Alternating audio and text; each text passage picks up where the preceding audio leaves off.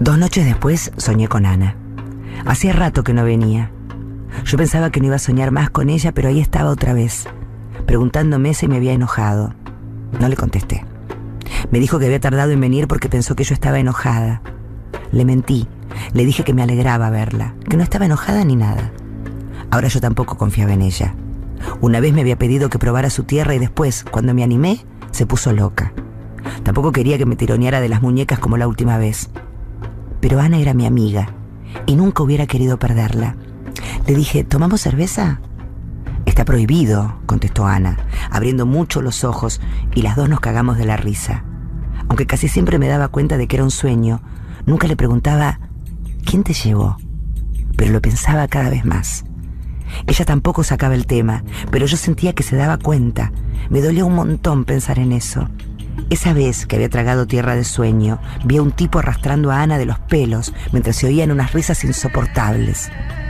Todo se llenó de sombras, menos ella.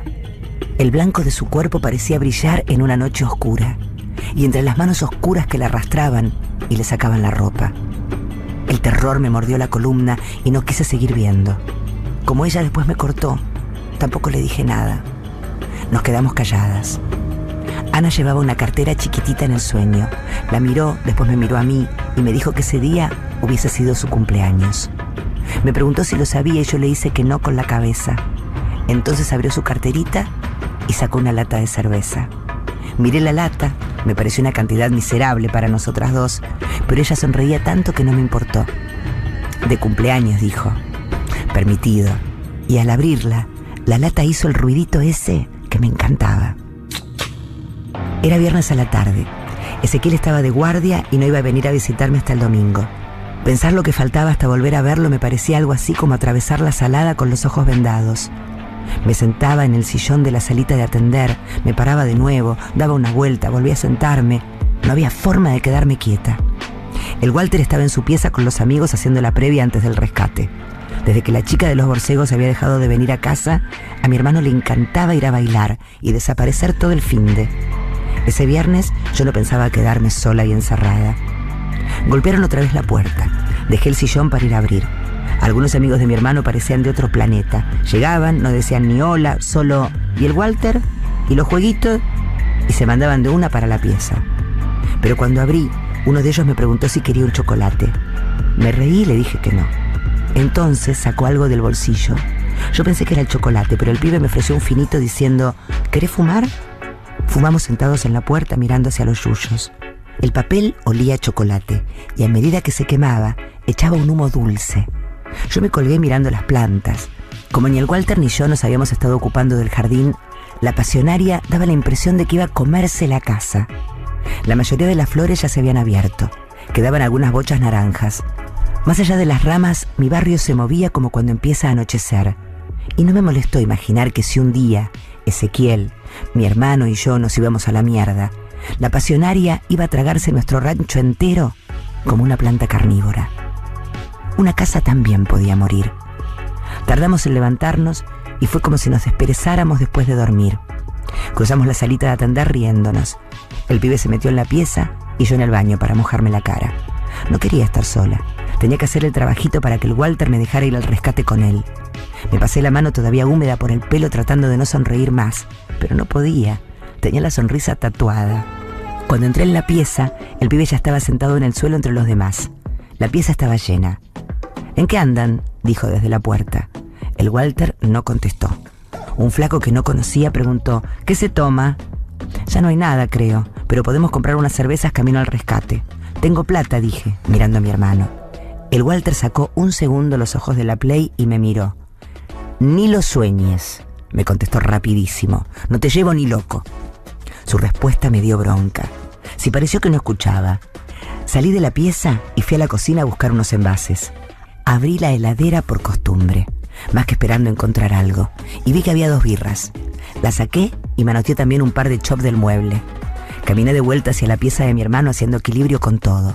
Cuando abrí la puerta empujándola con el pie, una de las botellas se me escapó de las manos y estalló en el suelo. Aunque contuve la risa, una parte mía se alegró al ver los pedazos de vidrio repartidos por todos lados. Fui a la cocina a buscar las cosas para limpiar y mientras volvía me acordé de mi mamá. A mi mamá le encantaban los animalitos de vidrio fundido que compraba por dos mangos en cualquier feria. Mi viejo veía que esos bichos de colores iban llenando primero la parte de arriba de la heladera y después el resto de la casa. Y empezó a ponerse pesado. Le decía a mi mamá que para qué gastaba en esas porquerías, hasta que una vez le pintó la locura y los rompió todos. Al otro día mi vieja fue juntando los pedazos y rearmó todos los animalitos pegándolos con poxirrán. A veces yo me los quedaba mirando. Ya no eran transparentes y el color marrón del pegamento hacía que se quedasen oscuros, como animales monstruosos. Si romper una botella me causaba tanta gracia, era porque también soy su hija, pensé, mientras tiraba los pedazos de vidrio en el tacho. El Walter se apareció solo en la cocina. Hermanita, me llamó poniéndome la mano en el hombro.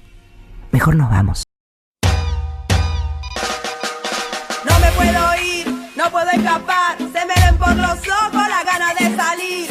No me puedo ir, ya no salgo más, encierro un perro que suelto para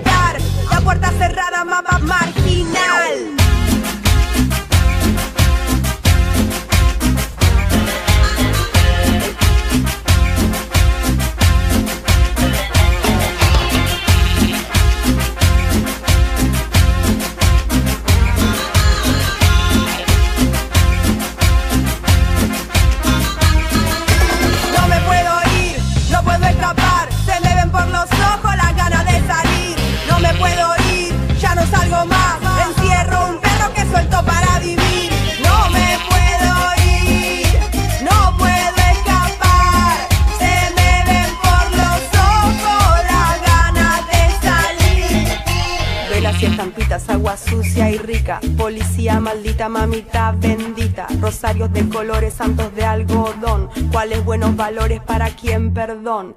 Dios está en la falta, rezando en voz alta. Haciendo un fuego blanco, una gran llama blanca. El silencio es donde está la verdad. Y al margen de todo, mamá marginal.